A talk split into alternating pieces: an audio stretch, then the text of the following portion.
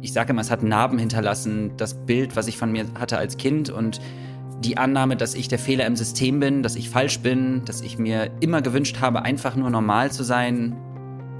Hallo und herzlich willkommen bei Stahl, aber herzlich. Heute habe ich einen besonderen Gast da, und zwar Aljoscha Mutadi. Und vielleicht kennt der eine oder die andere ihn bereits von YouTube oder von Instagram oder auch von der Serie Queer Eyed Germany. Aljoscha kommt zu mir, weil er mit mir darüber sprechen möchte, dass er mit seiner Homosexualität ewig lange Probleme hatte. Also er hat sich da als Kind immer sehr viel geschämt, beziehungsweise in dem Moment, wo er es merkte und er hat immer so das Gefühl, er ist total falsch und er ist einfach nicht richtig. Und bis heute hat er deswegen Minderwertigkeitskomplexe beziehungsweise Unsicherheiten. Aber wir finden heraus, dass es nicht allein dieses Thema ist, sondern auch noch alte Kindheitsprägungen dahinter stecken. Hallo Aljoscha, schön, dass du da bist. Ich bin gespannt, was du uns erzählen, zu erzählen hast. Da du ja im öffentlichen Leben stehst, weiß ich ja ein bisschen was über dich und denke, es wird jetzt ein bisschen bunt und darauf freue ich mich. Ja, vielen, vielen Dank für die Einladung. Ich freue mich sehr. Also du weißt das, was ich will, was die Öffentlichkeit weiß. Vielleicht wird es heute noch mal ein bisschen wilder als sonst. Gut. Hier ist alles willkommen. Also, erzähl, worüber würdest du gerne mit mir sprechen? Du, also es gibt so einige Sachen. Ich habe jetzt vor kurzem äh, einen Podcast selber angefangen, wo es ums Thema Coming Out geht und dreht mit meinen GästInnen über deren Coming-out-Geschichten und das Leben und die Menschen dahinter und wie vielfältig das sein kann und habe in also einfach einen großen Bezug zu dem Thema, weil ich mich selber mit 23 als schwul geoutet habe. Und das ist, glaube ich, einfach ein Thema, was mich mein Leben lang so begleitet hat, weil einfach ganz viel damit einhergeht. Also viele Unsicherheiten. Das hat, ich sage immer, es hat Narben hinterlassen. Das Bild, was ich von mir hatte als Kind und die Annahme, dass ich der Fehler im System bin, dass ich falsch bin, dass ich mir immer gewünscht habe, einfach nur normal zu sein. Ich sage mal in Anführungszeichen unsichtbar sein zu können. Und das, glaube ich, hat einfach so viele Dinge bei mir hinterlassen, dass ich oft annehme, dass ich schlechter bin als andere, dass wenn ich mal was schaffe, dass es Glück war, Zufall war, dass die Fragen einfach waren. Ich habe sieben Jahre lang in einem Krankenhaus gearbeitet, habe meinen Facharzt gemacht und habe trotzdem bis nach meinem Facharzt gedacht, ich bin schlechter Arzt und ich kann das alles nicht und ich flieg bald auf. Und äh, habe auch beruflich und privat viele Enttäuschungen erlebt, weil, glaube ich, Menschen meine, ich sage jetzt einfach mal Gutmütigkeit ausgenutzt haben und ähm, ich glaube, das hängt alles so ein bisschen, also ich persönlich glaube, das hängt viel damit zusammen, wie ich mich einfach als Kind gelernt habe wahrzunehmen in dieser Gesellschaft. Okay. Okay. Wenn ich dich richtig verstehe, Ayosha, sagst du, es hängt damit im Wesentlichen zusammen, dass ich schon als Kind gespürt habe, irgendwie mit mir ist was anders. Ich ich stehe nicht auf Mädchen oder was auch immer, obwohl das ja viele kleine Jungs nicht tun. Die interessieren sich ja oft nicht für Mädchen. Insofern müssen wir gleich mal, musst du gleich mal erklären, was da wirklich so anders war. Und es weniger jetzt, oder vielleicht auch, weiß ich jetzt nicht, irgendwas auch mit deinen Eltern zu tun hat. Ja, genau. Also ich, ich denke mal, wir alle haben ja, also nicht alle, aber Eltern sind ja so die Bezugspersonen, die man hat. Und ich bin eigentlich immer, also ich würde sagen, ich habe ein gutes Verhältnis zu meinen Eltern immer gehabt und habe es auch heute noch.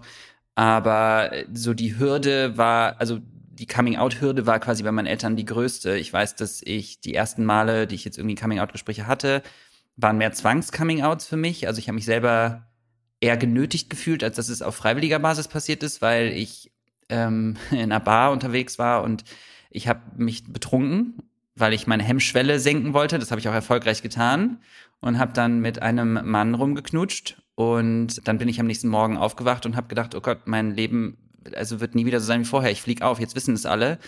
Und ich bin mit äh, kompletter Panik durch den Alltag gelaufen und hatte halt das Gefühl, ich muss jetzt darüber sprechen. Dann habe ich mit äh, meinen ersten Freundinnen darüber gesprochen und habe quasi versucht, die erraten zu lassen, was mit mir, also was, was passiert ist, beziehungsweise ich wollte das Wort schwul nicht sagen, also habe ich versucht, die das erraten zu lassen, weil für mich das Wort schwul so negativ konnotiert war und das hätte das so real gemacht.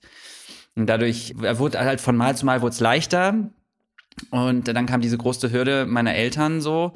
Und ich denke mal, wir alle, also die meisten Menschen wünschen sich irgendwie geliebt und gesehen zu werden, verstanden zu werden und keine Enttäuschung zu sein. Und mit dieser Angst lebt man ja, ne? Ich habe immer gedacht, ich bin eine Enttäuschung für meine Eltern. Und ähm, man, das ist halt, man, ich, das ist schwer zu erklären, aber man hat einfach so, auch wenn ich jetzt darüber spreche, so eine Enge in der Brust, weil man, also man hat das Gefühl, man hat was ganz, ganz Schlimmes gemacht. Das interessiert mich mal, Aljoscha. Ich meine, wenn du mir das jetzt für 50 Jahren erzählt hättest oder meinetwegen auch vor 30 Jahren, dann wäre mir das intuitiv sofort plausibel. Aber gerade jetzt hier in Deutschland haben wir doch ein wirklich sehr inzwischen sehr liberales Verhältnis. Und ähm, warum ist Schwulsein für dich persönlich so negativ besetzt? Gab es da auch schon so Kindheitserfahrungen oder wie, wie kommt es, dass du das als so schlimm empfindest? Ich meine, viele andere Schwule haben ja nicht so das Riesenthema damit wie du, oder? Sehe ich das falsch? Also ich glaube, die Wahrnehmung von heute, es hat sich einiges getan durch Social Media, stimmt. Also es hat sich was getan. Ich glaube immer noch, dass ganz, ganz viele Menschen darunter leiden. Ich glaube, was für viele, die selber nicht in Anführungszeichen von dieser Form der Diskriminierung betroffen sind, also selber vielleicht heterosexuell sind oder nicht queer, fängt es ja, es geht ja gar nicht darum, dass man sagt, man wird auf der Straße bespuckt, weil ich habe es ja geschafft, mich relativ, ich sag mal, heteronormativ nach außen zu präsentieren. Also man ist es vielleicht nicht jedem ins Gesicht gesprungen, wie ich empfunden habe, was in mir drinnen passiert ist. Und ich habe gemerkt, okay, ich merke, ich fühle mich zu Männern hingezogen.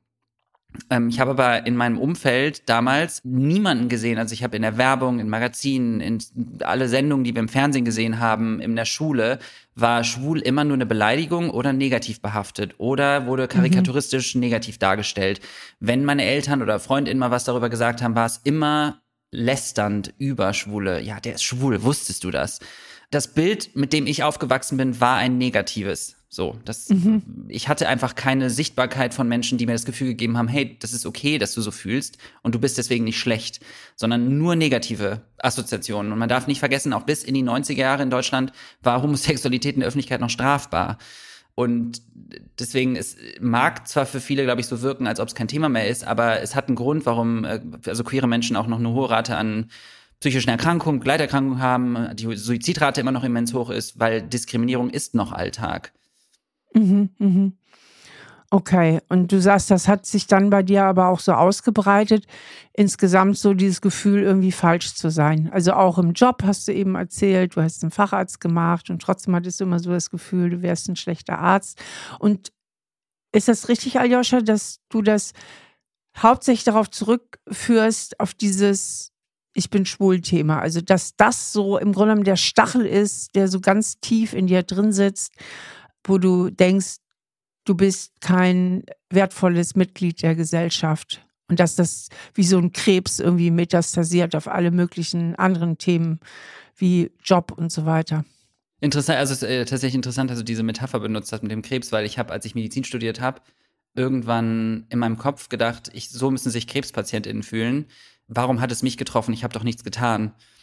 Genau mhm. diesen Vergleich habe ich auf mich bezogen. Also genau den Gedankengang hatte ich. Und deswegen, ja, ich habe keine andere Erklärung dafür und nichts anderes, was mich mein Leben lang so begleitet hat und so, also fertig gemacht hat, als dieser Gedanke, falsch zu sein. Und sich einfach nur zu wünschen, ich möchte das nicht fühlen, ich will das nicht. Ich will einfach noch, ich will das, was man von mir erwartet ist, ich heirate eine Frau, wir kriegen Kinder, wir kaufen ein Haus, ich mache mein Medizinstudium, der Werdegang, der halt so erwünscht ist, der Schwiegersohn, den sich alle gewünscht haben.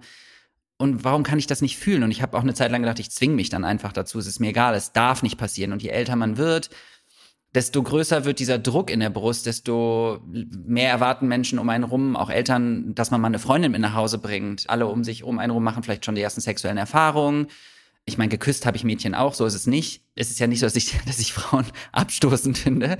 Und äh, dieses, dieses, also diese Angst aufzufliegen, die wird immer größer. Man hat das Gefühl, man ist, ähm, man läuft durch so, ich kann es gar nicht so richtig erklären, aber ich habe die ganze Zeit das Gefühl gehabt, wie so eine Paranoia, dass alle, wenn ich an ihnen vorbeilaufe, sich umdrehen und doch irgendwie nochmal gucken und überlegen, ha, der könnte schwul sein.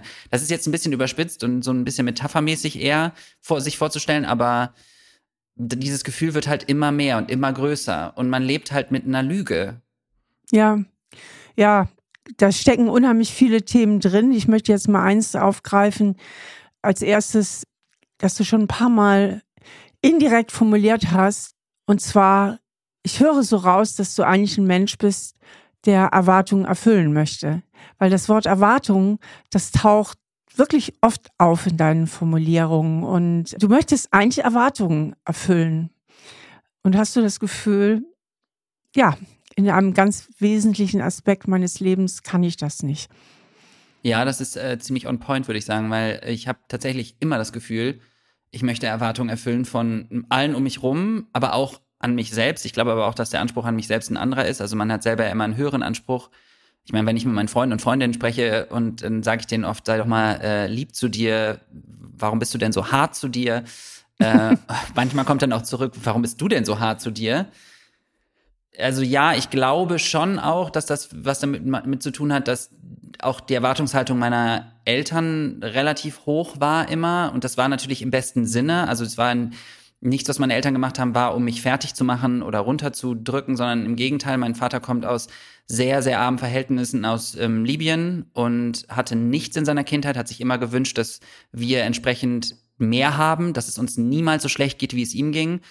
Äh, meine Mutter kommt auch aus bürgerlichen Verhältnissen und hat hat sich alles selber hart erarbeitet in einer damals äh, wie heute auch vielleicht noch schlimmer sexistischen Gesellschaft, die sie als Frau nie ernst genommen hat und musste auch äh, auch innerhalb ihrer Familie sehr viel überwinden, weil sie die Schwester war, die immer quasi mehr leisten musste und mehr geleistet hat, aber nie ernst genommen wurde. Und ich glaube, auch sie also beide meine Eltern wollten einfach immer, dass ich das schaffe und hatten das Gefühl, dass ich mir selber im Weg stehe, weil sie vielleicht aber auch nicht wussten, dass ich da was mit mir rumtrage. Und ich habe ja immer einen Monolog mit mir geführt. Ich habe ja nie das, ich, ich konnte ja mit keinem Menschen darüber sprechen, mit niemandem. Deine Mutter ist aber ist aus einer deutschen Ursprungsfamilie. Ja, ja, meine Mutter ist in Deutschland okay. geboren und ja. ich höre daraus, dass einfach schon bei deinen Eltern ein enorm hoher Anpassungsdruck war. Also wenn ich mir vorstelle, dass dein Vater aus Libyen kam und ist hierher gekommen, das ist ja eine Immigrationsgeschichte.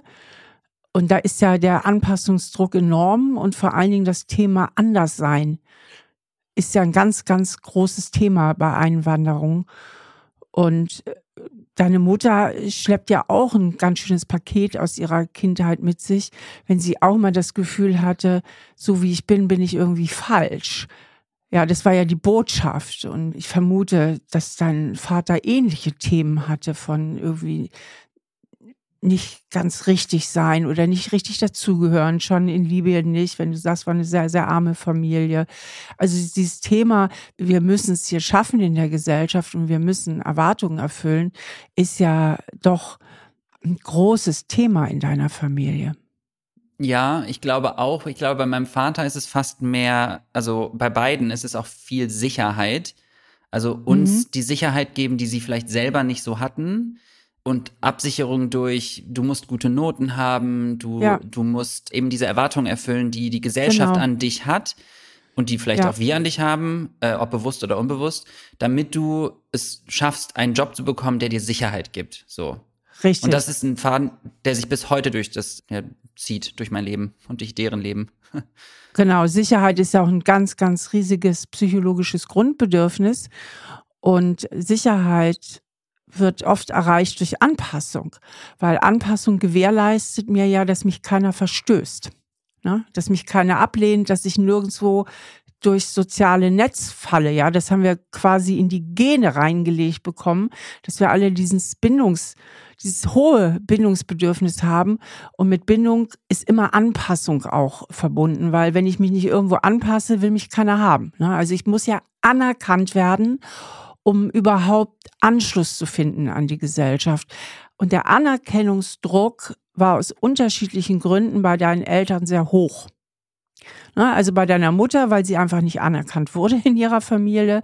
Und bei deinem Vater weiß ich jetzt nichts, wie es in seiner Kernfamilie war. Wir dürfen aber davon ausgehen, dass er als Einwanderer auf jeden Fall einen ganz hohen Anpassungsdruck hatte und ein hohes Bedürfnis hier Fuß zu fassen und im besten Sinne, um dich zu beschützen, damit es dir nicht so geht, wie es deinen Eltern früher gegangen ist, haben sie dir diesen Anpassungsdruck mit auf den Weg gegeben. Ja, also das Motiv war gut, aber dadurch lässt sich natürlich, finde ich, also aus meiner Sicht ein Stück weit besser verstehen, warum du so stark identifiziert bist mit diesem Gefühl, ich bin verkehrt. Also auch heute noch als Erwachsener scheint es dir gar nicht so gut zu gelingen, das irgendwie abzuschütteln. Das ist ja irgendwie ganz tief in dir drin. Und wenn ich dir so zuhöre, wenn man, wenn es jetzt ein paar Pillen gibt und du wärst morgen hetero, hört sich so an, wie wenn du sie schlucken würdest. Sag ja, dann, dann wäre ich das Problem los mit dem Schwulsein. Also heute nicht mehr, nein. Heute, heute nicht heute, mehr, aber aber ich hätte es bis zum bestimmten Zeitpunkt bestimmt genommen, ja. Bis zum bestimmten Zeitpunkt in genau. meinem Leben ähm, wäre das für mich einfach eine Erlösung gewesen, ja. Aber es ist heute auch nicht so gut, als dass du nicht doch das hier jetzt auch mit mir ganz viel zum Thema machen würdest. Also es sitzt tief in dir drin, dieses Gefühl, ich gehöre nicht wirklich dazu, ich bin irgendwie verkehrt oder ich bin hier irgendwie der Fehler. Das ist ja einfach da. Und es ist nicht allein das Schwulsein, sondern es kommt hinzu, dass du vom familiären Hintergrund diesen Anpassungsdruck hattest, weil beide Eltern aus unterschiedlichen Gründen, ich mache es jetzt einfach mal ziemlich komprimiert, das Gefühl hatten, auch nicht dazu zu gehören, irgendwie Außenseiter zu sein. Deine Mutter in ihrer Familie, sie hat sich nicht ernst genommen gefühlt. Dein Vater mindestens als Einwanderer, vielleicht auch schon in seiner Herkunftsfamilie. Also dieses Gefühl, das ist so ein Familiengefühl, sage ich jetzt mal. Ja, das habe ich tatsächlich so noch nie betrachtet, aber es macht schon irgendwie Sinn. Also ich habe schon darüber nachgedacht, dass der Druck natürlich von Seiten meiner Eltern kommt, aber ähm, dass das sich natürlich gegenseitig befeuert mit der, also mit meiner eigenen Identitätskrise, nenne ich es jetzt mal, ähm, Selbstfindungsstörungen, Probleme, das zu akzeptieren und noch die Erwartungshaltung, die meine Eltern selber an sich hatten, an mich hatten, um mich zu schützen. Das ja klingt schlüssig.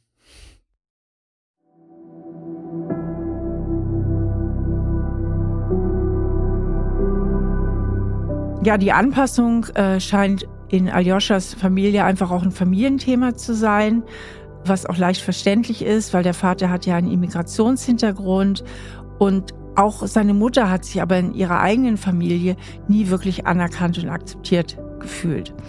Und wenn wir uns nicht richtig dazugehörig fühlen, äh, löst das in uns häufig den Impuls aus, uns dann gerade besonders gut anzupassen und besonders gut die Gesetze, die Erwartungen, die Regeln der Umgebung und der Gesellschaft zu erfüllen um darüber eben Akzeptanz zu finden. Ja, weil Nichtanpassung bedeutet auch leicht auf Ablehnung zu stoßen, beziehungsweise halt gegen Regeln zu verstoßen und sich damit im Grunde genommen Ablehnung und Ärger zuzuziehen.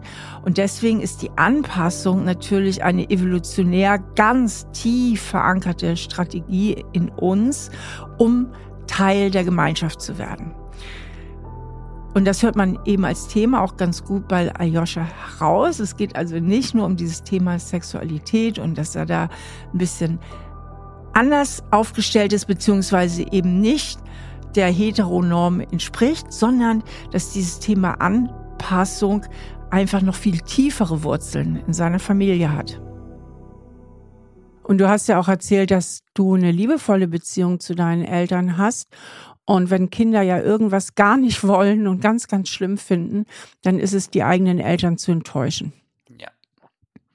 Also im Grunde ist ja so ein, denke ich mal, ist deine Geschichte ja mit einem tiefen Gefühl verbunden.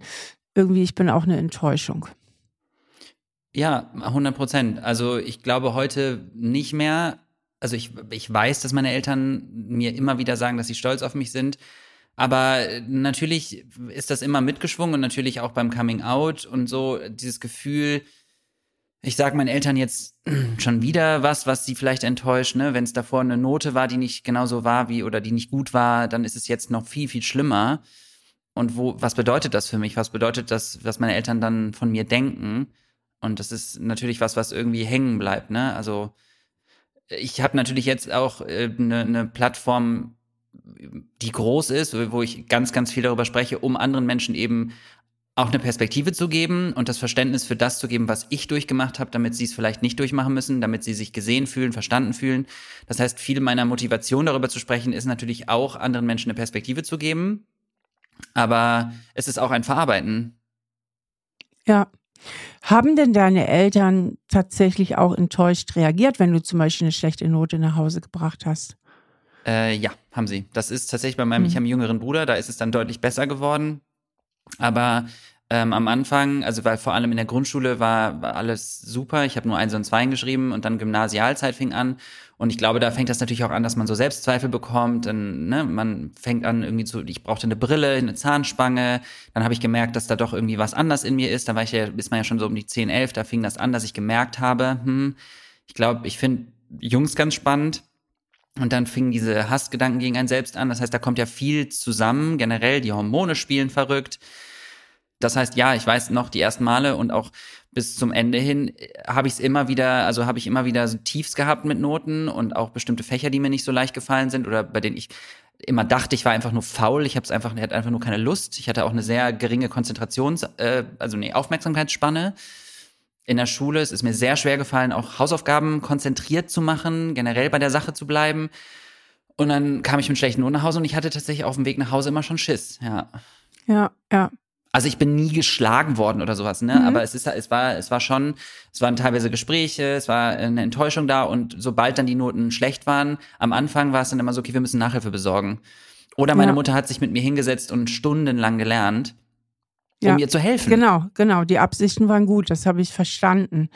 Ich würde gerne mal bei diesem Gefühl der Enttäuschung bleiben, weil Enttäuschung, Schuld und Scham. Das sind so Gefühle, die irgendwie eine hohe Schnittmenge auch miteinander haben.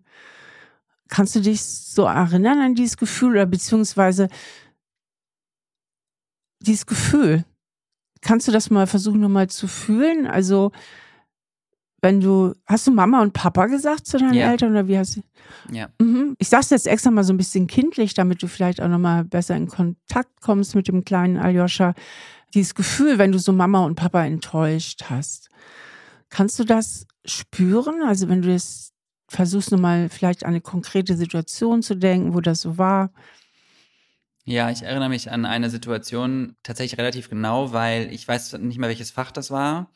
Es gab zwei Situationen, an die ich mich erinnere. Und das liegt vor allem daran, dass ich mit meinem Bruder zusammen mal eine, wir haben 3D-Puzzle bekommen, wo wir eine Titanic Modell aufgebaut haben. Das hat uns wirklich lange Zeit gekostet und das hat uns war sehr wertvoll.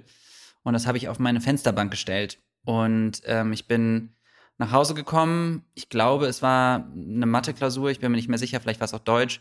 Und ich hatte eine 4. Und dann habe ich meiner Mutter das gesagt. Äh, ich weiß nicht mehr, wie ich das gesagt habe. Und dann ist meine Mutter enttäuscht, also war, war sehr enttäuscht und hat gefragt, warum, was ist denn passiert und wie kann das denn sein? Und ich weiß nur, dass ich dann also ich habe mich geschämt, ich war traurig, aber ich war auch sauer. Also ich, es war auch Wut mit dabei auf jeden Fall. Wut auf mich, Wut wahrscheinlich auch ein bisschen auf meine Mutter, weil, also man hat ja so eine Machtlosigkeit in der Situation. Man sitzt da und man sagt, es ist halt jetzt passiert, ich weiß nicht, was ich jetzt machen soll. Und ich merke, dass du enttäuscht von mir bist, aber ich kann es halt jetzt nicht mehr ändern. Und das, also auch so eine Ohnmacht, ne? Ja, eine Ohnmacht. Ohnmacht und macht ja oft wütend. Wenn man sich so ohnmächtig fühlt, macht das wütend. Ja, aber auch, dass ich dachte, wie konnte mir das passieren? Wieso bin ich so schlecht? Und ich habe halt jedes Mal, wenn sowas passiert ist, das Gefühl gehabt, dass diese, ich nenne sie immer Justus Josef, meine Imposterstimme, dass Justus Josef doch recht hat, dass ich unfähig bin, dass ich dumm bin, dass ich es nicht wirklich kann. Ich glaube, mit der Imposterstimme, das müssen wir vielleicht mal ganz kurz dann nochmal erklären, so. was du damit meinst. Genau, also ich habe, äh, also es gibt ein Imposterphänomen, das bedeutet, dass ich äh, konstant davon ausgehe, dass Leistungen auf Zufälle, Glück zurückzuführen sind, dass ich auf Eierschalen laufe und bald auffliege, dass Leute dann irgendwie sofort merken, der ist eigentlich unfähig, der ist eigentlich hässlich, der ist dumm. All diese Gedanken, die ich selber über mich habe, habe ich das Gefühl, ich fliege bald auf von außen. Und diese Stimme, die sagt, die formuliert immer wieder Gedanken in meinem Kopf und sagt, Ayosha, du bist unfähig, du bist dumm, du bist das. Und wenn ich dann eine schlechte Note bekomme, dann habe ich das Gefühl, dass Justus Josef mir sagt, siehst du, habe ich doch gesagt. Und das tut weh. Und das ist extrem verletzend, weil es in so eine Unsicherheitskerbe reinschießt, die man sowieso schon hat und von der man immer hofft, dass sie nicht stimmt. Man hofft ja immer, dass diese Stimme lügt. Und in dem Moment ja. hat man das Gefühl, nee, die lügt nicht. Und wenn die Mama einem oder die, der Papa einem das dann bestätigt, dann haut das halt doppelt rein. Und dann bin ich hoch aufs Zimmer und habe diese Titanic zerschmettert. Oh je. Mhm. Vor lauter Wut und Enttäuschung. Ja. Und mein Bruder war oh stinksauer. Stinksauer. Oh, glaube ich. Oh je. Das war dann einfach so impulsiv, gell? Ja. Ja. Aber Aljoscha, was du ja jetzt eigentlich erzählst, geht das ja viel, viel tiefer als ich bin schwul, ne? Das ist ja viel tiefer verwurzelt, das Gefühl, irgendwie nicht zu genügen. Ja, aber mein Gefühl, also mein Gefühl war bisher immer, dass der Ursprung und das Amplifizieren von dem Schwulsein kommt, weil das das war, wofür ich mich mein Leben lang am allermeisten geschämt habe. Und ich habe das Gefühl, dass das das alles losgelöst hat und dann durch andere Faktoren, die dazu kamen, das verstärkt wurde. Also ich glaube nicht, dass es immer nur eine Sache im Leben ist. Ich glaube, unser Leben ist, das Leben ist selten schwarz-weiß und es ist nur das oder das. Aber ja, aber es ist ja, guck mal, du, du hast das ja eben auf die Schulnoten bezogen. Du hast auch mhm. gesagt, dass ein hoher Anpassungsdruck in der Familie war und du als Kind auch dich unheimlich bemüht hast, die Erwartungen deiner Eltern zu erfüllen, also auf keinen Fall zu enttäuschen. Und trotzdem hast du ja immer wieder enttäuscht. Ne? Es kam ja trotzdem mal eine äh, äh schlechte Note.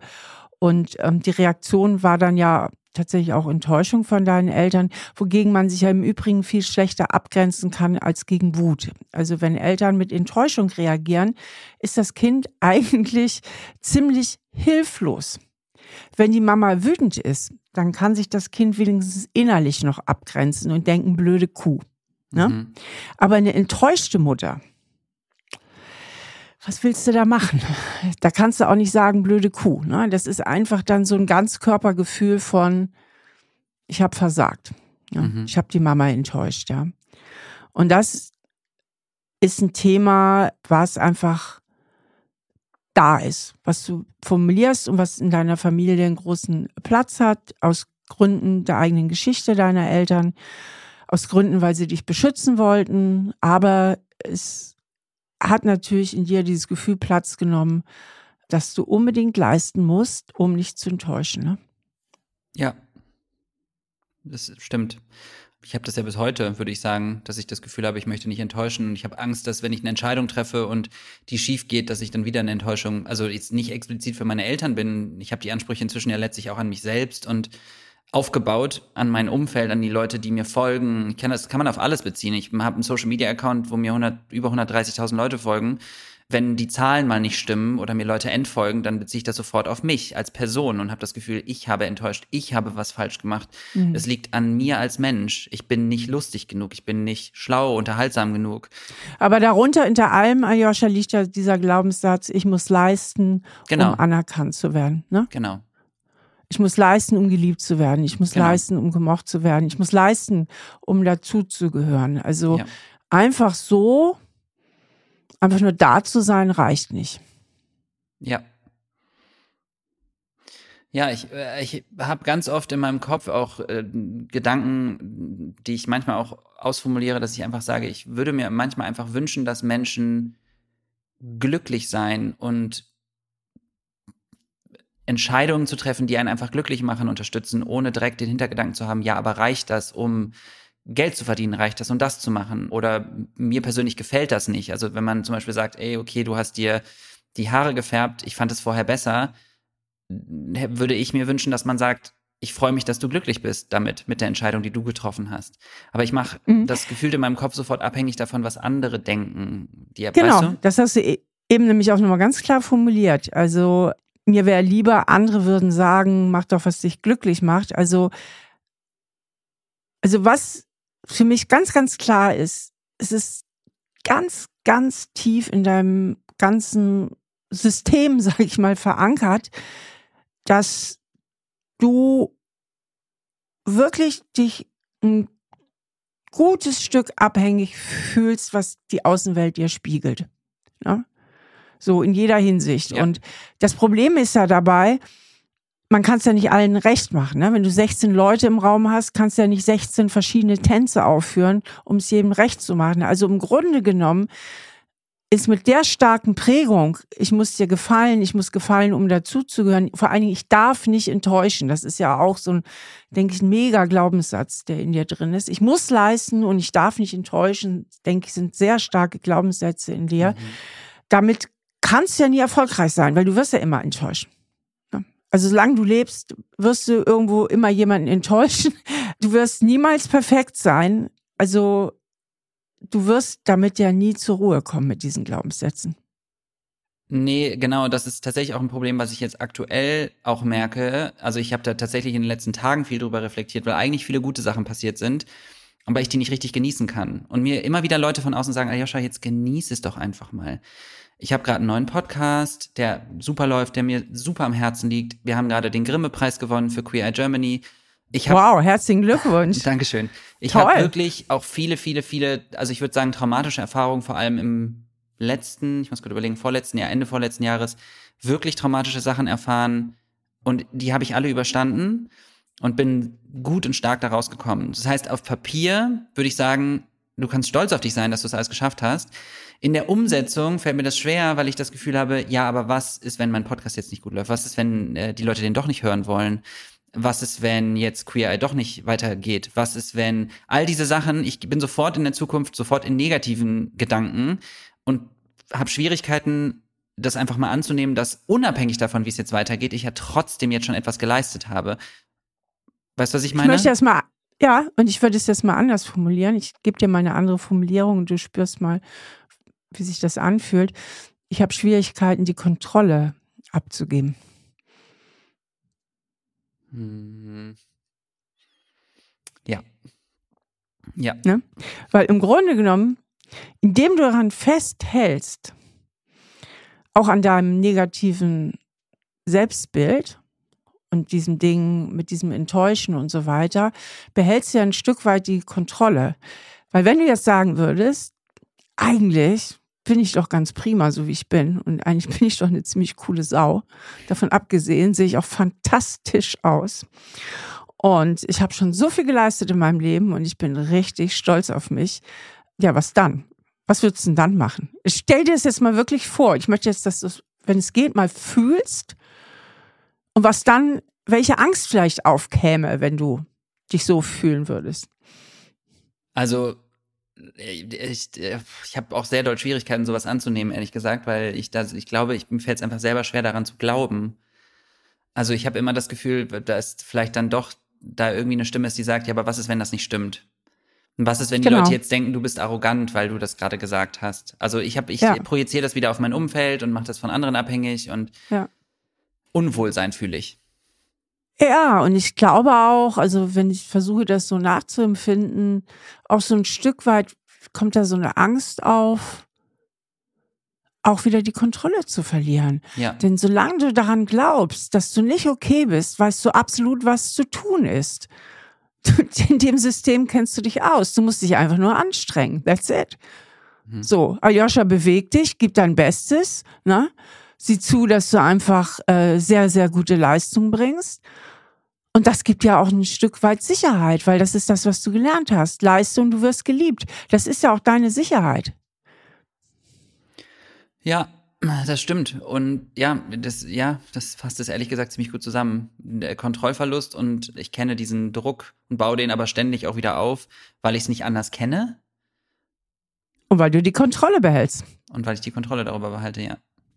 Also ich versuche das nochmal so ein bisschen psychologisch aufzuschlüsseln. Du bist geprägt worden von Aljoscha streng dich an, ne? Du musst mhm. dazugehören, musst dich anpassen. Und wenn du dich anstrengst und gute Leistung bringst, sind Mama und Papa glücklich. Wenn du keine guten Leistungen bringst, sind Mama und Papa enttäuscht. So. Diese Gefühle haben dich gesteuert als Kind, weil über unsere Gefühle lernen wir, was wir tun müssen, um Bindung zu bekommen. Ne? Enttäuschung sagt das Gefühl, also wenn die Mama enttäuscht ist, und du damit traurig als kleiner Junge, dann sagt das Gefühl dir, streng dich noch mehr an, das darf nicht nochmal passieren. So. Mhm. Das redet dir dann dein Gefühl. Und über diese Gefühle hast du gelernt, was du tun musst, damit Mama und Papa froh mit dir sind. Und du hast gelernt, diese Gefühle zu vermeiden, weil wer hat Bock, sich beschämt zu fühlen, traurig zu fühlen? Wer will die Mama enttäuschen? Ne? Wer will selber enttäuscht sein? Also du tust ganz, ganz viel in deinem Leben, um diese schlechten Gefühle zu vermeiden. Dass du dich nicht schlecht fühlst, weil du enttäuscht hast, dass du dich nicht traurig fühlst, dass du dich nicht wie ein Versager fühlst, dass du dich nicht abgelehnt fühlst. Also du machst unheimlich viel unbewusst, um diese schrecklichen Gefühle, die du ganz gut kennst, wie sich das anfühlt, wenn du jemanden enttäuscht oder wie sich das anfühlt, wenn du dich abgelehnt fühlst, um die Gefühle zu vermeiden. Und da hast du den Plan in der Tasche, wie das geht. Du strengst dich an und gibst dein Bestes. Und guckst, wie die anderen reagieren. Und wenn sie gut reagieren, dann weißt du, habe ich alles richtig gemacht. So. Das ist das System. Das ist im Grunde genommen ist es ja ein sehr einfaches System, wie alle unsere psychischen Systeme immer sehr einfach sind. Also, ne? So, das ist das System, in dem du funktionierst. Und wenn du jetzt plötzlich sagen würdest, ich bin ja eigentlich ganz okay, dann wird ja, dann würdest du ja gar nicht mehr wissen, was du tun musst, oder? Ich habe da noch nie so drüber nachgedacht, dass ich dann nicht mehr weiß, was ich tun soll. Aber das stimmt irgendwie. Es ist das konstante Streben danach, immer weiterzumachen und mehr zu machen. Und es reicht nie. Der Status quo reicht nie, weil ich muss höher, weiter, schneller. Und ich habe da auch äh, gerade in den letzten Tagen, äh, auch gerade weil Social Media ja sowas stark befeuert, das muss man ja auch sagen. Ne? Also ich habe vor im Krankenhaus gearbeitet und da bin ich in Nachtdienst, Spätdienst, Frühdienst nach Hause und dann war die Arbeit weg. Jetzt ist das ja allgegenwärtig, das ist ja immer da. Und das heißt, man versucht die ganze Zeit, und ich glaube, ich bin damit auch gar nicht alleine, also ich glaube, dieses Social-Media-Phänomen, ein, ein vermeintliches Loch an Anerkennung zu füllen über Preisgeben von privaten Sachen, über äh, Bilder zu posten, was man gerade alles geleistet hat, wie toll man ist, wie schön man aussieht, Körperdarstellung, Filter benutzen. All das ist ja ein Wunsch nach Anerkennung von außen, den ich ja auch nicht von mir weisen kann. So, es ist ja nicht so, dass ich sage, ich mache das Kein nur. Mensch. Genau. Kein Mensch kann das völlig von sich weisen. Das ist uns in den Genen. Aber klar, die Social Media, die befeuern das nochmal total. Aber weißt du, warum das nicht funktioniert? Weil dieses Gefühl, ich bin ein Fehler, ich bin eine Enttäuschung, das ist ja in dir drin. Ja, genau. Das ist ja tief in dir drin. Das wirst du niemals mit diesen Methoden heilen können. Du Genau. wirst mit diesen Methoden äußerlich ein sehr erfolgreiches Leben führen können, weil das ist ja auch ein Wahnsinnsantreiber in dir, ne? ein Wahnsinnsantreiber, wenn man es mal positiv sehen will. Aber innerlich dieses Gefühl, ich bin ein Fehler, ich bin eine Enttäuschung und wenn ich nicht leiste, werde ich nicht geliebt, das wirst du damit nicht heilen können, weil das hat sich ja tief in dir einquartiert. Also das ist ja das, was ich, ich weiß nicht, ob du mal eins meiner Bücher gelesen hast, was ich immer so als das innere Schattenkind bezeichne. ne? Das innere Kind, das ist ja die Metapher dafür, dass wir alle äh, tiefe Kindheitsprägungen mit uns tragen und die haben wir ja eben auch äh, mal so ein bisschen bei dir beleuchtet. Und das Schattenkind ist eben dieser innere Anteil aus deiner Kindheit, der immer da ist und immer das Gefühl hat, irgendwie nicht zu genügen und keinesfalls enttäuschen zu dürfen. Und der wird durch äußere Erfolge kurzfristig beruhigt, aber nicht wirklich geheilt. Das ist genau das. Also es ist genau das. Es ist eine kurzfristige Stimulation, ein kurzfristiges Durchatmen, würde ich es fast nennen, wenn ich, wenn es ein Gefühl wäre wie eine kurze Pause, eine kurze Euphorie, die dann aber schnell wieder verpufft, weil man muss ja weitermachen. Und dann ist der Reiz auch irgendwann weg. Irgendwann weiß man, ne, dann guckt man auf die Zahlen und sieht, okay, die Zahlen sind jetzt gut, okay, das war's. Ähm, Mhm. Das YouTube-Video läuft gut, okay, cool, dann weitermachen. Nächstes Video muss auch gut laufen. Was ist, wenn das nächste Video nicht gut läuft? Ja. Und so ist dieser konstante Druck da und man hat nie so eine Ruhe, eine innere. Und ich bin, ich, also das ist auch wirklich was, was ich über mich sagen kann. Ich bin ein innerlich extrem unruhiger Mensch. Ich, Ja, wenn ich abends schlafe, also ich, ich lieg vorm Fernseher und eine Serie läuft, ich kann perfekt schlafen, weil ich berieselt werde, weil ich Ja. mein, mein, meine Konzentration ist auf die Dialoge, auf die Stimmen und dann kann ich einschlafen. Sobald es still wird um mich rum, werden die Stimmen in meinem Kopf laut und die Unruhe kommt drauf. Dieses, der, der Druck, die Gedanken, was ich noch machen muss, die Versagensängste, die natürlich Ja. sich nicht so oberflächlich, sondern eher unterbewusst abspielen. Aber ja, also es ist, ist genau das. Kontrolle. genau. Ja, und äh, ich sag dir, du befindest dich da in allerbester Gesellschaft. Also da draußen laufen Millionen und Abermillionen von Menschen rum, die einfach nicht stillsetzen können, weil in dem Moment, wo sie innerlich ruhig werden, die Stimmen wieder lauter werden, diese inneren Themen, die sie beschäftigen, wieder anklopfen. Und ich glaube, Aljoscha, du wirst mir zustimmen, dass es eigentlich keine so günstige Strategie ist. Also noch ein Erfolg, noch ein Erfolg, noch ein Erfolg und immer wieder, ne, ich habe gerade so ein Bild vor Augen, wie wenn du mit einer Fliegenklatsche irgendwie rumlaufen würdest und alle Fliegen wegklatschen an der Wand, aber die Fliegen wachsen immer nach und du bist immer nur am Klatschen und dann kommen wieder Fliegen, bam, bam, bam. Also du brauchst irgendein Mittel gegen die Fliegen, beziehungsweise irgendwie dein inneres Kind, dein Schattenkind auf eine unmittelbarere Weise zu beruhigen. Ich mache jetzt mal einen ganz kurzen Schlenker zum Schwulsein, weil wir das so ein bisschen aus den Augen verloren haben. Aber ich habe das Gefühl in unserem Gespräch, das Schwulsein ist nicht wirklich die Ursache, sondern es kommt einfach noch hinzu und Schwulsein ist viel besser greifbar als dieses diffuse Gefühl von ich genüge nicht. Dass das Schwulsein eher ein bisschen sogar eine Projektionsfläche ist mhm. für dieses diffuse Gefühl, ich bin eine Enttäuschung, ich bin nicht okay, weil Schwulsein ist so schön konkret. Also darauf kann man es eigentlich noch besser projizieren. Aber aus meiner Sicht ist es nicht die Ursache, sondern dieses Grundgefühl. Also das Schwulsein kommt noch oben drauf, aber wenn du jetzt hetero wärst, hättest du die Probleme im Job und mit dem Enttäuschen, die hättest du genauso. Also die wären, meines Erachtens wären die genauso da, weil das einfach dein familiärer Hintergrund ernährt hat, ohne böse Absicht. Aber so ist ja oft. Die wenigsten Eltern haben böse Absichten. Es ist eher so diese tragische Unwissenheit, die manchmal da ist. Also das hat so dein familiärer Hintergrund so in dir äh, ernährt, dieses Gefühl. Und das ist ein Grundlebensgefühl. Und das kannst du eigentlich auch nur auf dieser inneren Ebene angehen indem du dich mit diesem inneren Schattenkind anfreundest und auf einer ganz tiefen Ebene verstehst, dass das alles komplett willkürliche Prägungen sind, die nichts, aber wirklich gar nichts über deinen Wert aussagen. Gar nichts. Auch nicht über deinen Sympathiefaktor, über dein Menschsein. Das ist einfach Willkür. Wenn dein Vater nicht aus Libyen geflüchtet wäre und deine Mutter aus einer ganz liebevollen Familie käme und sie dir andere Botschaften vermittelt hätten, zu Botschaften, oh mein Schatz, wir lieben dich so sehr, genauso wie du bist und es ist auch nicht so wichtig, wie du in der Schule bist, es ist schön, wenn du gut bist, aber unser Glück hängt nicht davon ab, welche Leistungen du erbringst, so, ne? Also, wenn einfach ein paar andere Botschaften da gewesen wären, dann hättest du jetzt im tiefsten Inneren das Gefühl, ich genüge, wie ich bin und wärst immer noch derselbe Mensch. Verstehst du? Das meine ich mit Willkür. Also, das sind Zufallsprägungen. Ja, puh, das muss man erstmal sagen lassen, ne? Also ich bin immer davon ausgegangen, dass es äh, meine homosexuell, also mein, mein Schwulsein der Auslöser eigentlich ist, aber es kann schon sein, dass das eher meine Projektionsfläche ist. Also ich, es ist nicht so, dass ich das nicht fühle, was du sagst, ne? Ich musste das gerade so ein bisschen verarbeiten, aber es ist schon so, äh, ja, dieses Gefühl nicht zu genügen war ja zuerst da. Und dann kam irgendwann, und ich denke, das habe ich auch am Anfang einmal kurz gesagt, das hat es auf jeden Fall amplifiziert, also deutlich verstärkt ist dieses Gefühl natürlich dann auch noch hervorzustechen und etwas zu sein, was niemand sonst um mich rum war oder immer nur negativ behaftet war, was quasi meine Stimmen und meine Unsicherheiten nur verstärkt hat und bestätigt hat. Also du bist schwul, du bist genau das, was niemand möchte.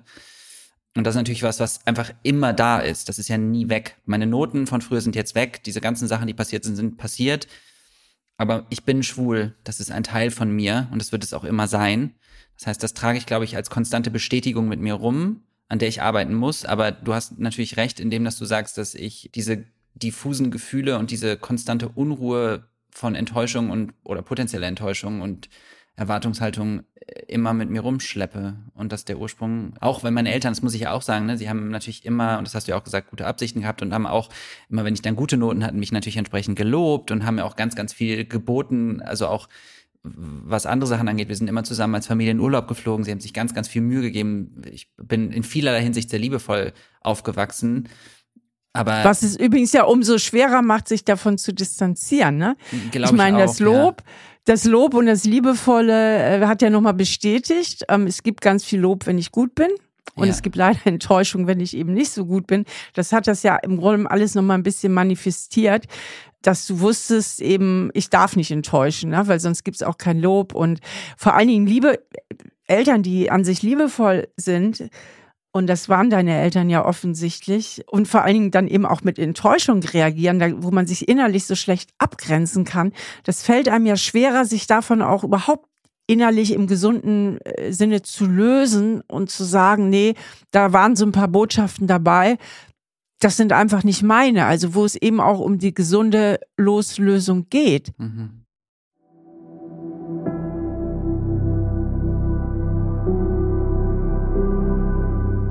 Ja, der Aljoscha ist mit einem sehr hohen Leistungsmotiv im Elternhaus aufgewachsen und das passt natürlich auch zu diesem Anpassungsdruck, der in seiner Familie bestand, dass man halt in der Gesellschaft funktionieren musste und über Leistung läuft ja ganz viel in unserer Gesellschaft.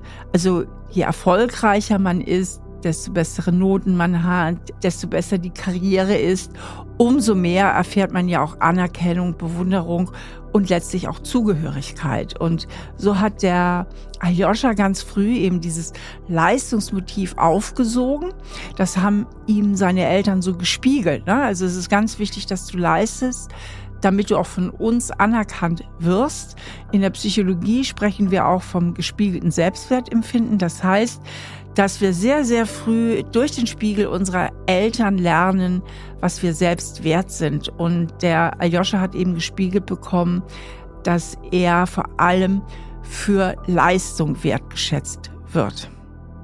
Und so hat er ja auch sein ganzes Leben aufgebaut. Er ist ja enorm leistungsstark. Er hat schon ganz, ganz viel erreicht auch. Und trotzdem, und das ist so typisch, wenn das so tief in einem drin sitzt, ist es so typisch und trotzdem fühlt man sich nicht gut genug. Also alle äußeren Maßnahmen für Erfolg und aller äußere Erfolg heilen im Innersten nicht dieses innere verletzte Kind. Und das ist ja auch bei Aljoscha der Fall. Bisher hat er alles so auf seine Homosexualität gespiegelt, aber das stimmt ja nicht. Das geht ja eine Etage tiefer bei ihm. Und dafür dürfte er jetzt lernen und müsste er jetzt lernen, seinen Selbstwert unabhängiger zu machen von äußerer Anerkennung. Das heißt, seinen Wert mehr als solchen in sich zu erkennen und sich auch zu lösen, also wirklich zu distanzieren von den alten Botschaften seiner Eltern. Es geht ja eigentlich für dich jetzt darum, auf einer tiefen Ebene zu verstehen, dass dein Wert vollkommen unabhängig ist von den Botschaften deiner Eltern und damit auch unabhängig ist, was andere Menschen dir spiegeln. Also, dass du mehr den Wert in dir selbst anerkennst und dafür auch riskierst, ein Stück weit Kontrolle aufzugeben, indem du nicht immer nur der Anerkennung hinterherrennst, beziehungsweise dir überlegst, wie kann ich vielleicht Kontrolle mit gesünderen Mitteln bewahren? Denn Kontrolle braucht jeder Mensch ein bisschen wie die Luft zum Atmen. Aber wie schaffe ich das vielleicht anders, ohne dass ich immer diesen inneren Antreiber der Selbstzweifel oder wie hast du, du hast dem sogar einen Namen gegeben. Justus, Justus Josef. wie? Justus Josef. Justus Je Jo- Josef. Ich glaube, mit dem müsstest du dich mal an einen Tisch setzen. Ihr bräuchtet mal so ein paar ähm, Konsolidierungsgespräche irgendwie, dass ihr mal ähm, miteinander verhandelt. Er meint es ja auch gut. Er meint es ja total gut mit dir, dieser Justus Josef. Ne? Der will ja dich auch nur beschützen, nur ist er leider auch ein bisschen naiv und hat nicht so die Sache so, so richtig im Überblick und Justus, Justus, Justus Josef, mein Gott, der ist aber schwer auszusprechen. Justus Josef, Gott, ist ja ein Zungenbrecher. Der weiß das auch noch nicht so richtig, dass das alles nur Prägungen sind und der weiß auch nicht richtig, der hat das nicht kapiert, dass er da so einer Projektion aufsitzt. Ich glaube, du müsstest dem mit deinem erwachsenen Ich mal so ein bisschen die Zusammenhänge erklären. Und ihr bräuchtet irgendwie eine andere Form der Beziehung miteinander. Ja, die Frage ist wie, ne? Also es ist ja nicht so, dass ich da, ich meine, ich, ich bin ja auch in der Therapie tatsächlich und ich rede da auch drüber. Und ich glaube, also auch eben, als du gesagt hast, so als Kind hat man, ich erinnere mich auch daran, ich habe meine Eltern waren für mich, also fast, ich würde fast sagen, Idole. Also die sind Ja. auch beide, meine Mutter ist Ärztin, mein Vater ist Arzt, so, ich bin Arzt geworden, ne? Also Mhm. äh, es macht auch irgendwie alles Sinn, weil für mich war das so der einzige logische Weg, so zu werden wie meine Eltern und Ja. da gehe ich quasi jede Enttäuschung mit aus dem Weg, weil alles andere ist, ja, ist vielleicht nicht gut genug, ich weiß es nicht. Und bei Medizin war es für mich immer klar, ich hatte zwar auch immer ein Interesse da, also ich habe immer auch gefragt ganz viel, ich habe immer gefragt, äh, was, was ist denn das hier und Röntgenbilder und wollte immer wissen, was das alles ist. Ich meine, so, ein, so eine gesunde Neugier hat, glaube ich, fast jedes Kind. Aber ich habe zum Beispiel auch mein Leben lang gedacht, ich bin nicht kreativ, ich bin, ich bin Naturwissenschaftler, weil meine Eltern sind Arzt und Ärztin. Aber ich habe das nie zugelassen. Genau, und da ist halt, äh, liegt jetzt ein bisschen so der Hase im Pfeffer. Du bist halt unglaublich stark identifiziert mit deinen Eltern und bist es immer gewesen. Und dadurch bist Bis du auch heute. sehr stark identifiziert mit diesen vermeintlichen Botschaften. Das war ja nicht, was deine Eltern dir vermitteln wollten. Das war nicht ihre Absicht, aber das ist das, was du als Kind daraus gezogen hast, dass du unbedingt leisten musst, um nicht zu enttäuschen. Und wenn du einfach nur bist, der du bist und mal unabhängig von der Leistung bist du eine Enttäuschung. Und dieses Gefühl sitzt leider so tief in dir drin und du bist so stark damit identifiziert. Und wir haben ja eben auch schon so den positiven Nutzen dieser Identifizierung angesprochen, weil in diesem System kennst du dich aus, in diesem System weißt du, was zu tun ist, äh, in diesem System hast du die Kontrolle nach dem Motto, muss ich mich doch nur anstrengen, dann, dann gehöre ich dazu und alles ist gut. Der Nachteil ist nur, ist die permanente innere Unruhe, die permanenten Selbstzweifel. Und das ist halt ein hoher Preis, den du dafür bezahlst. Und der einzige Weg, da in sich Heilung zu finden, ist eben in sich Heilung zu finden. Deswegen heißt mein Buch ja, das Kind in dir muss Heimat finden, nämlich Heimat in sich selber. Du wirst sie da draußen nicht finden. Ne? Du wirst immer Leute haben, die dich doof finden. Du wirst immer mal Misserfolge haben, ja. Und klar, du kannst einen guten Job machen, aber nicht dafür, um jeden Tag den neuen Beweis antreten zu müssen, dass du keine Enttäuschung bist, ja. Hm. Sondern Puh. einfach, Ja.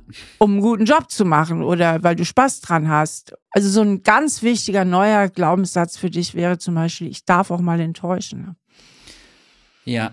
Ich habe ja, ich glaube, ja, würde fast sagen, ich habe das Gefühl, dass ich das regelmäßig tue. Das ist, glaube ich, eher so mein Problem. Weißt du, ich muss es nur lernen zu akzeptieren, dass das okay ist. Und Das ist, finde ich, das Schwierige, weil letztlich das Gefühl, dass ich enttäusche, habe ich ja, mit dem lebe ich ja. Äh, Auf beruflicher, privater, auf allen Ebenen. Genau, Und- deswegen sage ich, ich darf mal enttäuschen. Das ist ja, Ja. genau das, ich muss akzeptieren, dass es okay ist. Und gleichzeitig habe ich natürlich auch immer diesen Druck und den Wunsch, und das finde ich zum Beispiel ganz schwierig. Ich habe das bis heute, und das wird mir jetzt in dem Gespräch, glaube ich, auch noch ein bisschen klarer, dass ich immer noch meinen Eltern, ich möchte keine Konflikte, ich möchte Konflikte meiden. Ich habe zum Beispiel Entscheidungen getroffen, von denen ich weiß, also ich wusste, als ich sie getroffen habe, schon da, dass sie das nicht mögen. Also ich habe zum Beispiel mir ein kleines Tattoo stechen lassen, weil das für mich eine ganz große Bedeutung hatte. Ich habe mir meine Haare damals gefärbt und mir war irgendwie unterschwellig, kam mir sofort die Stimme hoch, ich glaube, meine Eltern werden das nicht cool finden. So, das wird denen nicht gefallen. Und dann habe ich vor, habe ich immer wieder darüber gesprochen mit, mit meinen Freunden und Freundinnen und gesagt, warum haben die mich also indirekt noch so im Griff, also in meinem Kopf? Das sollte doch eigentlich keine Rolle mehr spielen. Eigentlich, ich bin 35 Jahre alt, ich habe Fahrrads gemacht, ich habe einen YouTube-Kanal, ich hab, bin komplett meinen eigenen Weg gegangen.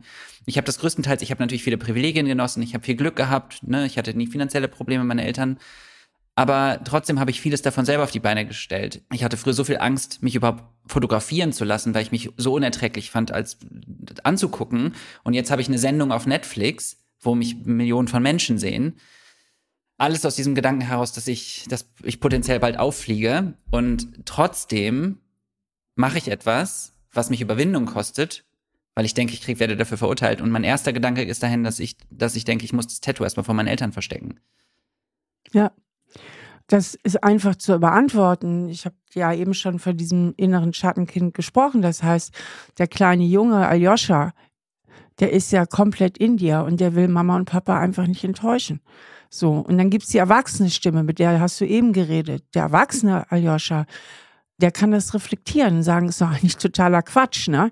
Aber der kleine Aljoscha, der immer so Angst hat zu enttäuschen und dieses Gefühl ist ja viel stärker als alle Vernunft, der regiert halt ganz viel deines Handelns. Und deswegen ist ja in meinem Ansatz immer so wichtig, diesen kleinen Jungen von dem Erwachsenen zu unterscheiden, ja, und ähm, die miteinander ins Gespräch kommen zu lassen. Und dafür gibt's natürlich auch wunderbare Methoden.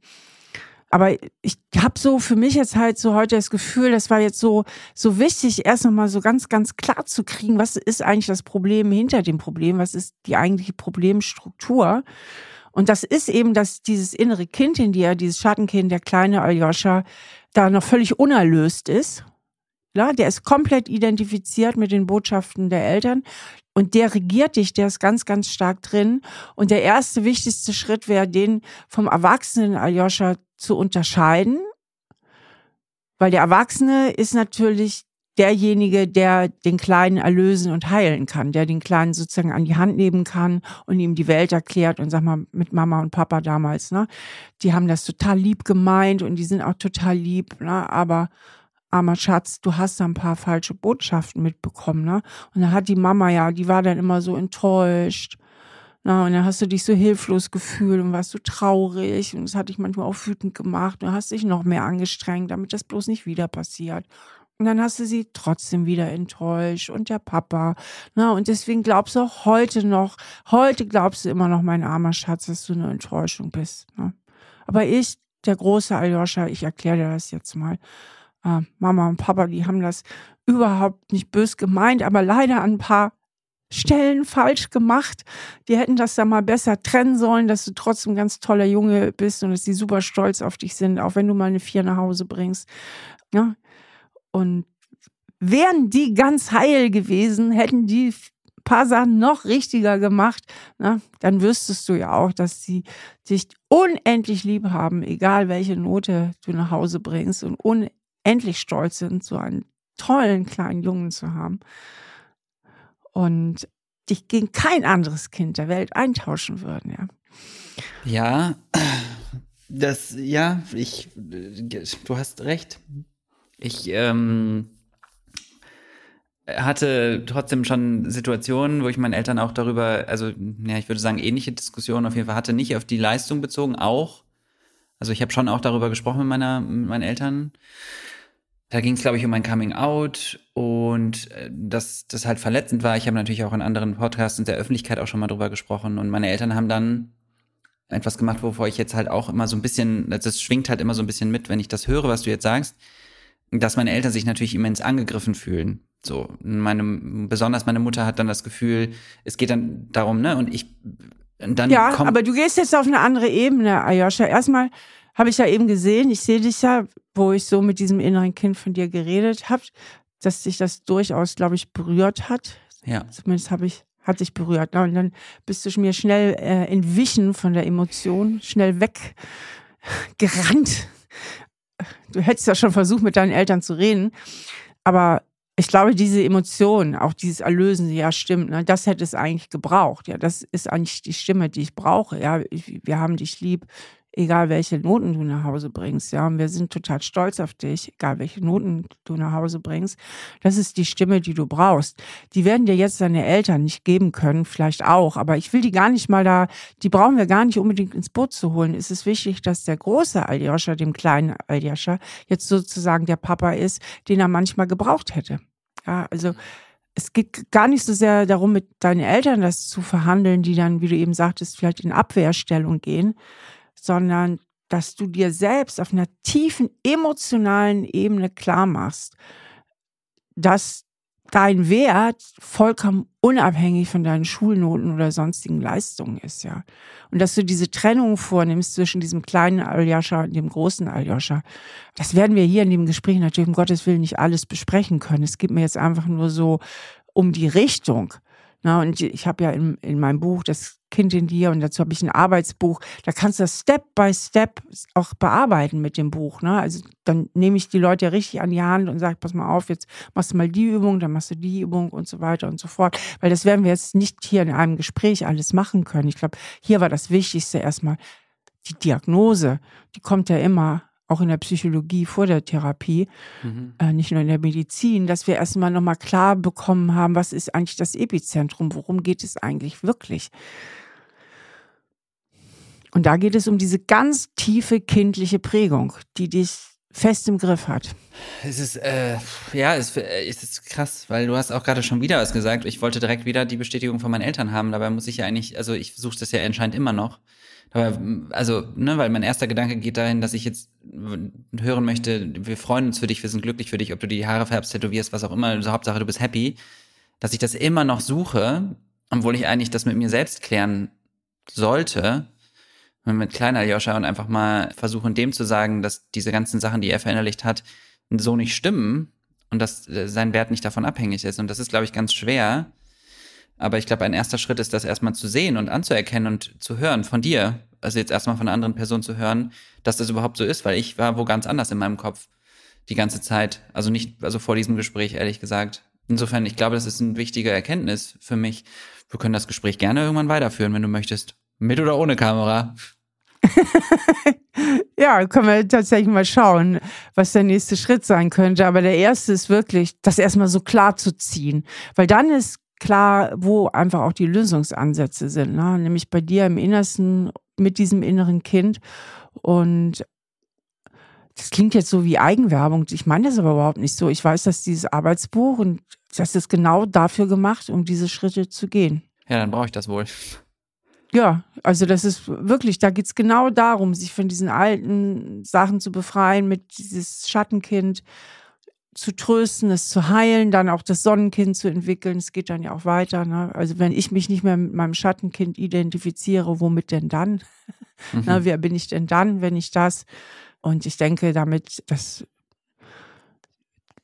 ich bin mir sicher, dass dir das sehr helfen wird.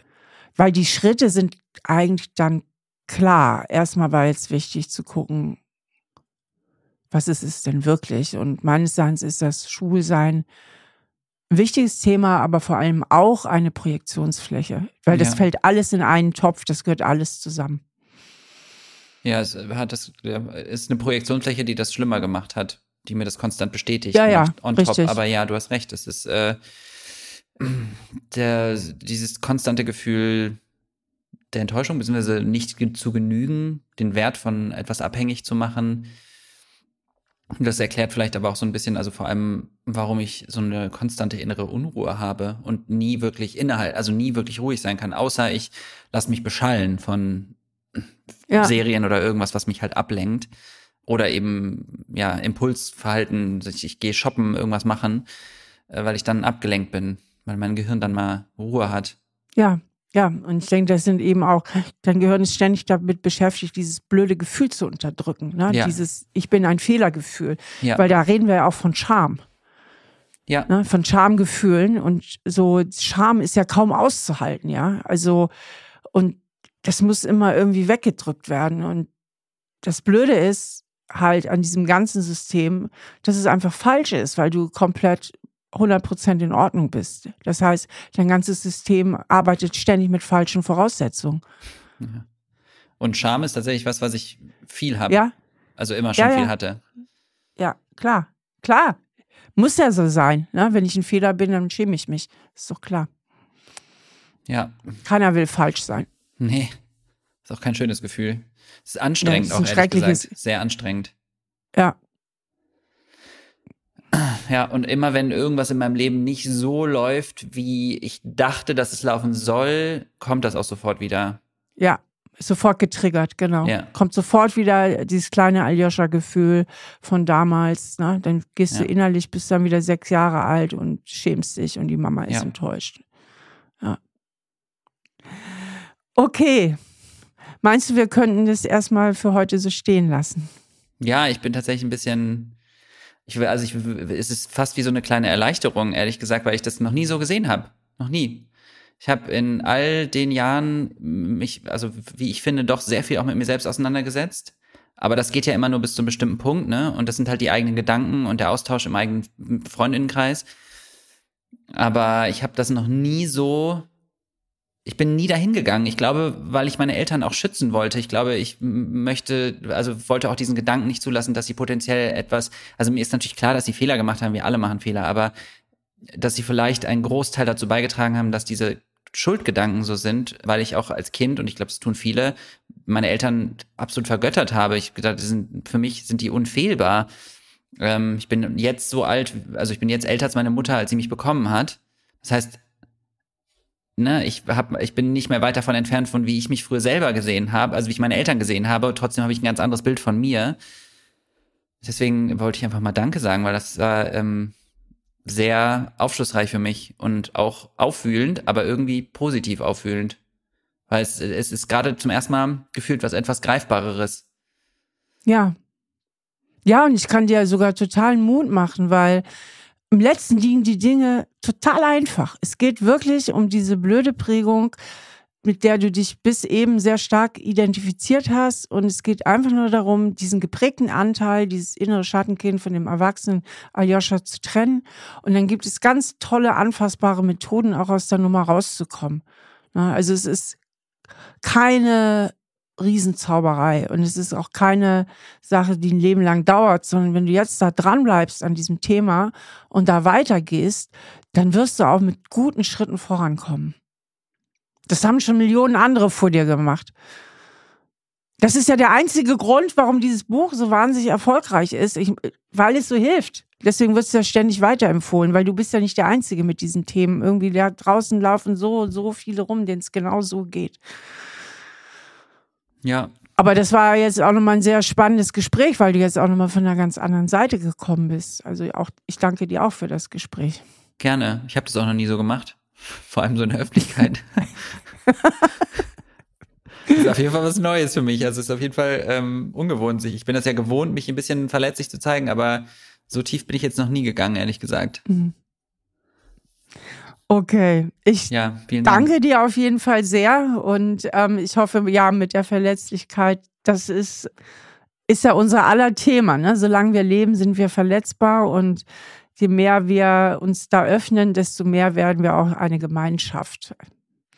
Eine positive Gemeinschaft, ja. Ja, vielen, vielen Dank auf jeden Fall. Und ich werde mich äh, da weiter mit auseinandersetzen. Ich habe jetzt einen Ansatzpunkt. Ja, ja danke dir auch. Ja, das war ein sehr interessantes Gespräch mit Aljoscha und auch ein sehr, sehr offenes Gespräch seinerseits. Und ich finde es ja immer wieder spannend, und das konnte man hier auch so schön sehen, dass hinter dem scheinbar Offensichtlichen sich oftmals noch ein anderes Programm versteckt. Denn auch der Aljoscha war ja ein bisschen überrascht, was letztlich bei unserem Gespräch herausgekommen ist. Er selbst ist noch gar nicht auf die Idee gekommen. Und deswegen sage ich ja immer als Psychologin, man muss das Programm hinter dem Programm verstehen. Und ich denke, da ist der Aljoscha jetzt auf einem ganz richtigen Weg.